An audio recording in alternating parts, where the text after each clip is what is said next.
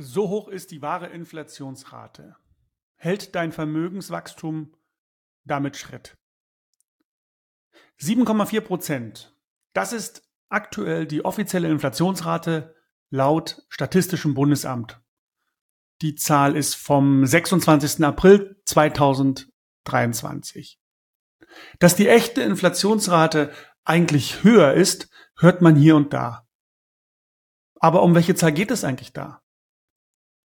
In dieser Folge besprechen wir, warum weder der Verbraucherpreisindex noch der persönliche Inflationsrechner auf der Webseite des Statistischen Bundesamtes brauchbar sind, um die Inflationsrate zu berechnen.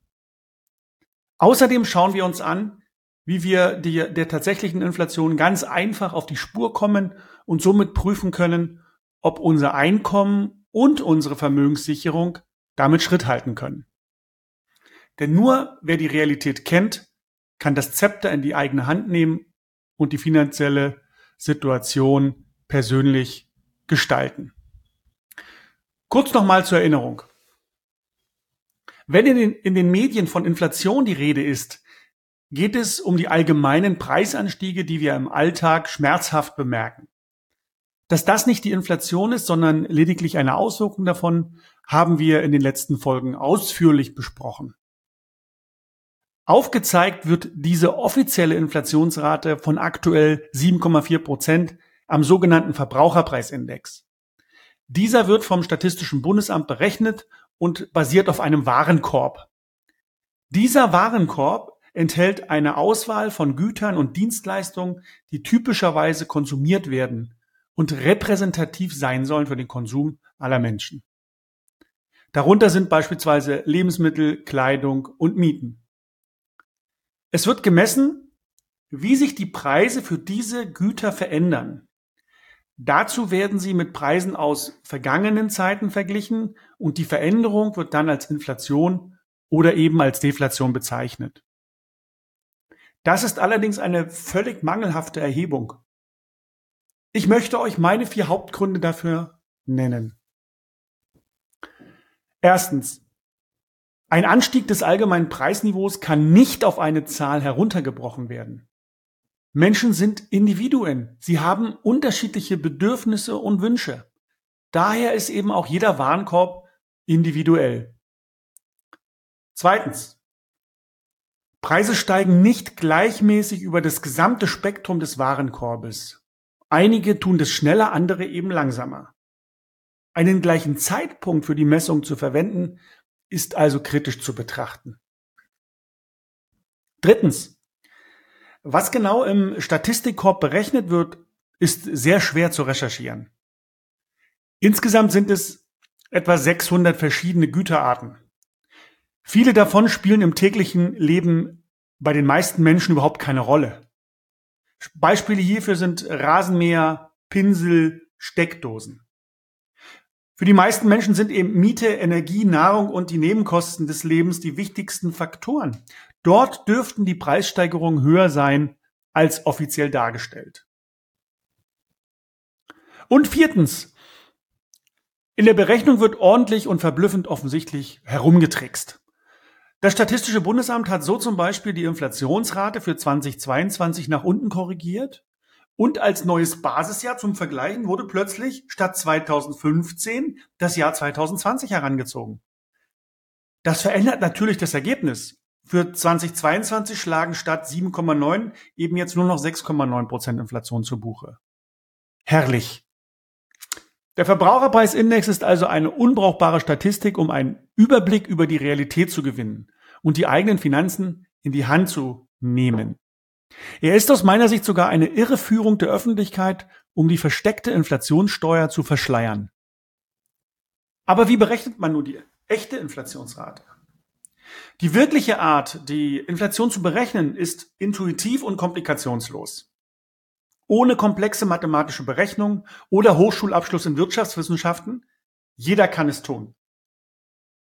Dazu schauen wir auf ein klassisches ökonomisches Prinzip, die Quantitätsgleichung. Sie stellt einen Zusammenhang zwischen der Geldmenge, der Umlaufgeschwindigkeit des Geldes, also wie oft ein Geldstück innerhalb eines bestimmten Zeitraums für Transaktionen verwendet wird, dem Preisniveau und dem realen Output, wozu man auch BIP oder Wachstum des Bruttoinlandsproduktes nennt, herstellt. Die Quantitätsgleichung impliziert, dass eine Erhöhung der Geldmenge oder eben auch der Umlaufgeschwindigkeit des Geldes tendenziell zu einem Anstieg des Preisniveaus oder des realen Outputs führt. Diese Beziehung ist ein zentrales Element in vielen makroökonomischen Modellen und dient eben als Grundlage für die Diskussion über Inflation und Geldpolitik. Vereinfachen kann man sagen, unter der Annahme, dass eben die Umlaufgeschwindigkeit des Geldes konstant ist, dass sich die Inflation äh, ergibt aus dem Geldmengenwachstum abzüglich dem Wirtschaftswachstum. Es ist eine Annäherung, es ist eine Vereinfachung. Ja, also nicht exakt, aber es ist eine ganz, ganz gute Annäherung an die Realität. Also nochmal, Inflation ist gleich Geldmengenwachstum minus Wirtschaftswachstum. Wir müssen also nur den Blick auf die Veränderung der Geldmenge richten und auf äh, die Veränderung des, des Wirtschaftswachstums, um über die ähm, tatsächliche Inflation Bescheid zu wissen. Die Geldmenge M3, um die es hier geht, die äh, für das Geldmengenwachstum hier entscheidend ist, umfasst die gesamte Geldmenge in der Wirtschaft einschließlich Bargeld, Bankeinlagen und andere liquide Mittel.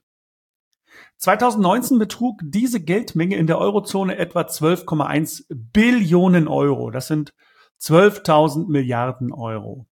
Im Dezember 2020 war sie auf 13,3 Billionen Euro angestiegen und Ende Dezember 2022 betrug M3 dann schon 16,1 Billionen Euro.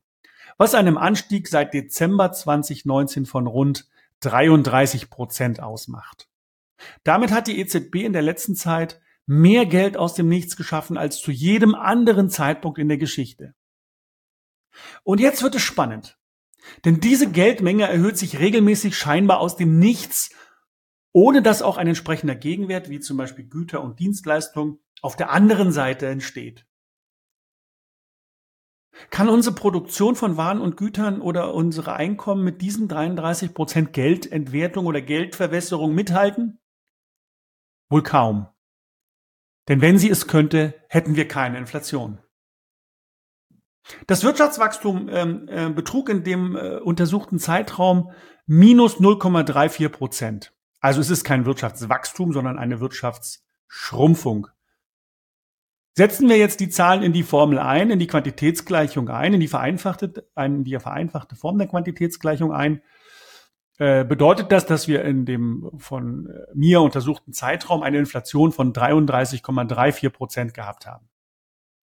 Wenn also euer Vermögen nach Steuern seit März 2020 nicht um mindestens 33,34 Prozent gestiegen ist, dann haltet ihr mit der Geldentwertung nicht Schritt. Ich kenne aber einige Anleger, deren Vermögen nach Steuern da mithalten konnte.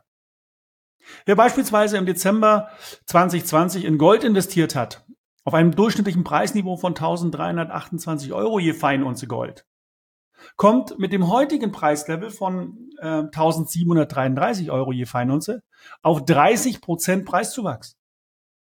Steuerfrei. Gold hat in dieser Phase sehr gut die Ausweitung der Geldmenge kompensiert. Und das ist ja auch der Ruf, äh, der dem Gold eben anhaftet. Es ist ein erstklassiges Mittel gegen Inflation. Hierzu empfehle ich euch nochmal die Podcast-Folgen 58, 52, 26, 20, 19 und die 7. Wie geht es weiter? Die Chancen stehen gut, dass es bald zu mehr Inflation und Finanzchaos kommen wird. Krise trifft auf Krise. Eine Währungsreform ist nicht ausgeschlossen. Wer den Überblick hat und vernünftige finanzielle Bild in vernünftige finanzielle Bildung investiert, der Realität natürlich entsprechend und der vor allem rechtzeitig handelt, der wird als Gewinner aus dieser Situation hervorgehen. Ich wünsche euch auf diesem Weg alles Gute, euer Ronny Wagner.